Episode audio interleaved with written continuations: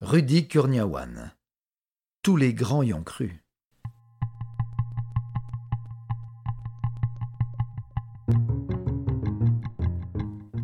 Interprétation Patrick Blandin. Réalisation Patrick Martinez-Bourna. Un programme Studio Minuit.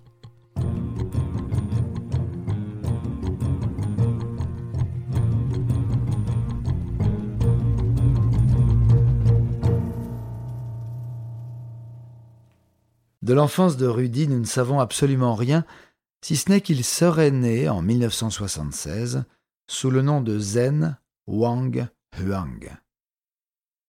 À l'âge de 24 ans, il se présente dans une boutique, la Cellar Door Fine Wines, une bouteille de vin à la main, un Cabernet 1998. Il explique à Kyle Smith, le cofondateur de l'enseigne, qu'il n'est pas à son goût et souhaite la vendre. De là va naître une amitié construite autour de l'amour du vin. Paul Wasserman, qui travaille également dans la boutique, a passé son enfance près de Dijon. C'est un fin connaisseur. Il se joint au duo pour des heures de discussion et d'enseignement. Kurniawan en fait son mentor. Il apprend très vite et mémorise tous les vins qu'on lui présente. Il est ce qu'on appelle un super testeur. Ses sens du goût et de l'odorat sont développés d'une manière extrêmement rare. Le jeune Rudy commence à se renseigner sur la cote des grands crus. Il comprend que la nouvelle mode qui s'installe aux États-Unis peut être lucrative, d'autant que le milieu est encore peu développé. En 2001, au cours d'une soirée dégustation au restaurant Il Grano à Los Angeles, il intègre le cercle très fermé des connaisseurs réunis pour tester les Bourgognes.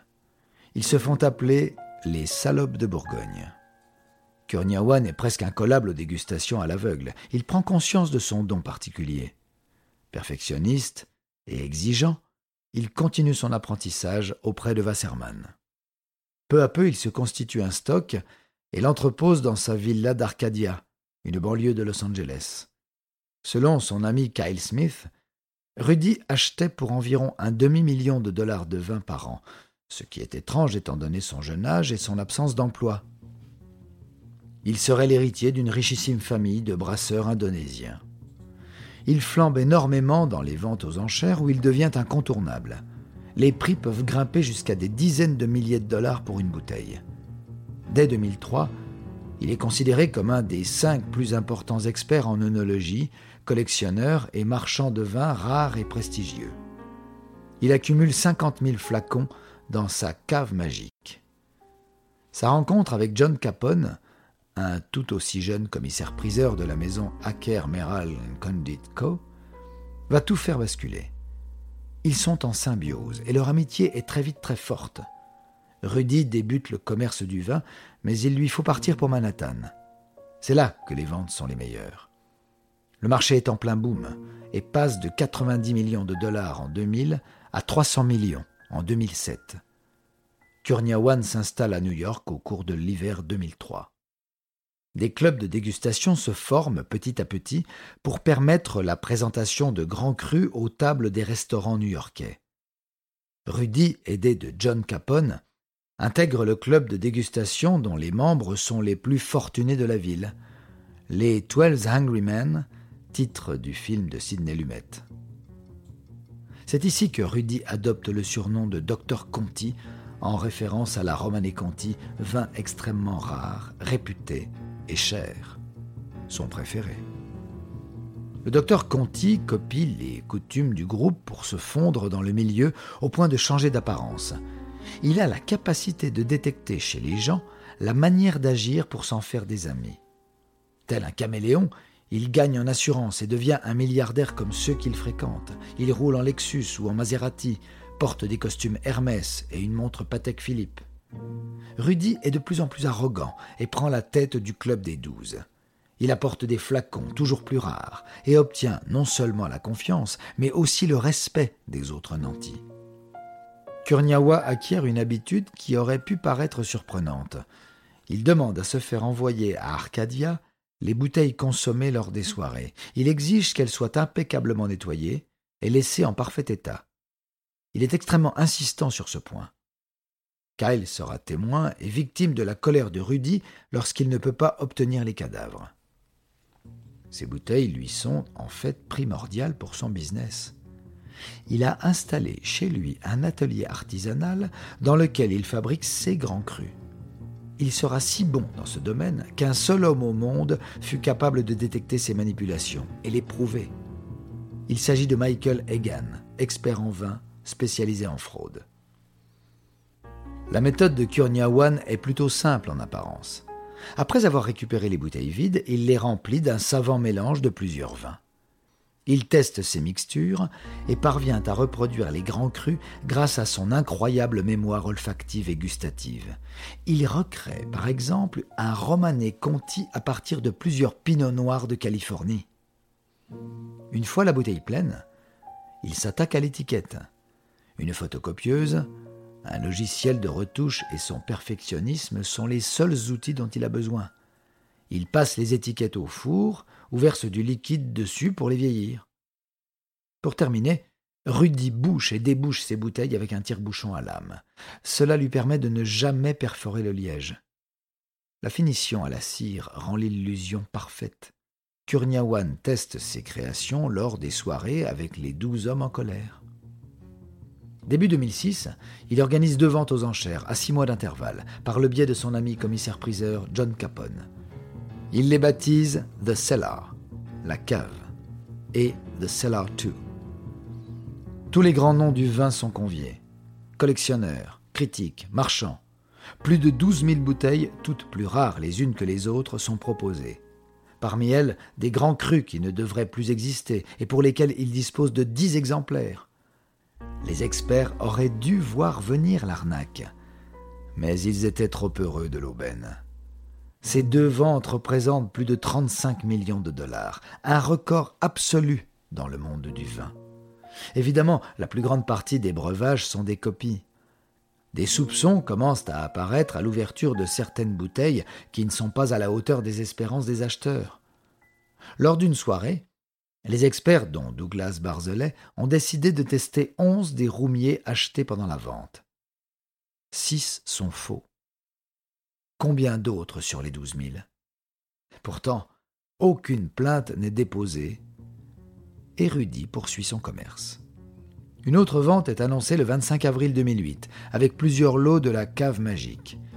Trop sûr de lui, Kurniawan commet une erreur qui éveille les soupçons de Douglas Barzelet.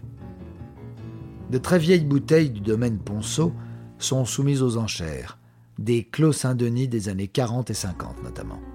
D'abord impressionné, Barzelet s'interroge ensuite. Depuis quand le domaine produit-il du vin? Il contacte son ami et actuel propriétaire Laurent Ponceau qui se révèle fort surpris par la demande. L'appellation Clos Saint-Denis n'ayant été produite qu'à partir de 1982, ces bouteilles ne peuvent être que fausses. Laurent Ponceau téléphone à John Capone.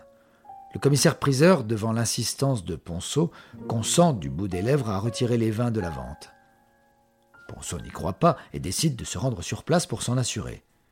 Il découvre le catalogue qui propose 97 bouteilles de son domaine. Après lecture et étude approfondie, il n'en détectera qu'une seule authentique. Claude Laroche, 1978. Ayant été averti de la présence de Ponceau dans la salle, Capone annonce publiquement que, à la demande du domaine Ponceau et avec l'accord du propriétaire, tous les vins Ponceau seraient retirés. Curieux, Laurent Ponceau veut rencontrer Kurniawan. Une réunion est organisée entre eux ainsi que Barzelet et Capone.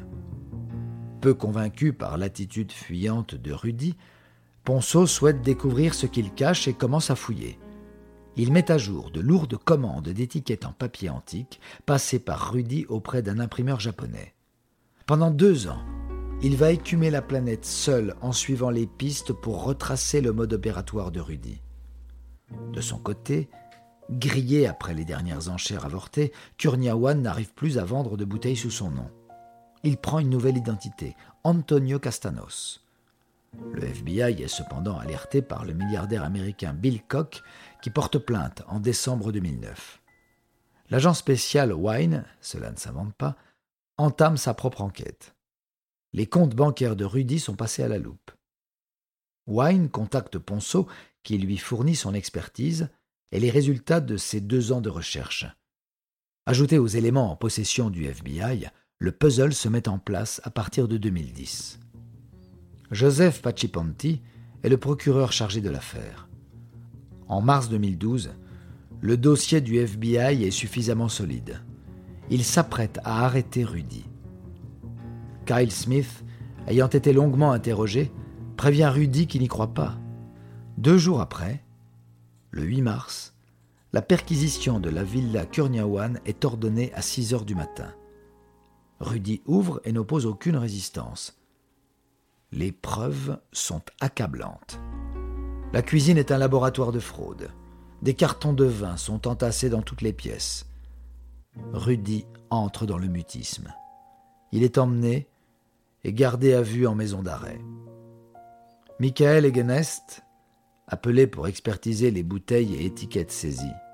Tout est étudié en détail et fin 2013, le dossier est enfin prêt. Le procès des États-Unis contre Kurniawan débute le 9 décembre 2013. Rudy a déjà passé 20 mois en prison. Il apparaît calme, toujours silencieux, famélique, mais ne montre aucun remords et semble ne pas comprendre ce qui s'abat sur lui. Il est dans un état de déni profond. Il plaide non coupable, mais sous l'accumulation de preuves, sa défense est extrêmement compliquée. Pour justifier les 19 000 fausses étiquettes retrouvées, son avocat, Jérôme Monet, invente qu'elles étaient destinées à servir de tapisserie en mosaïque pour la chambre de Rudy, fan de ce cru. L'assistance s'en est beaucoup amusée. Christophe Roumier témoigne que des bouteilles ont été vendues sous l'appellation Bonne Mare 1923, alors que ce domaine n'a été racheté par son grand-père qu'en 1952. Kurniawan sera condamné, seul, à dix ans de prison le 8 août 2014 et 28,5 millions de dollars d'amende. A-t-il été aidé? Avait-il des complices? D'où vient cet homme? Beaucoup ont des théories, personne n'a de réponse.